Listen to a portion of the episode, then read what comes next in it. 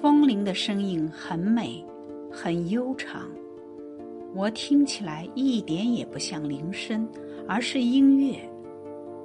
风铃是风的音乐，使我们在夏日听着感觉清凉，冬天听了感到温暖。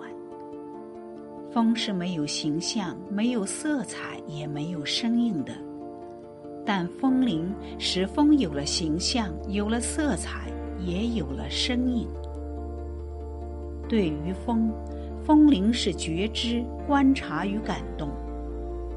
每次我听着风铃，感知风的存在，这时就会觉得我们的生命如风一样的流过，几乎是难以掌握的。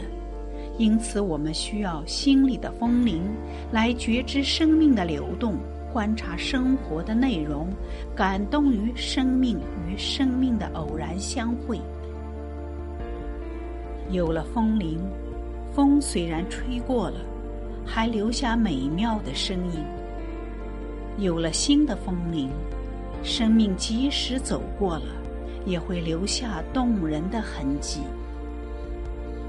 每一次起风的时候，每一步岁月的脚步，都会那样真实的存在。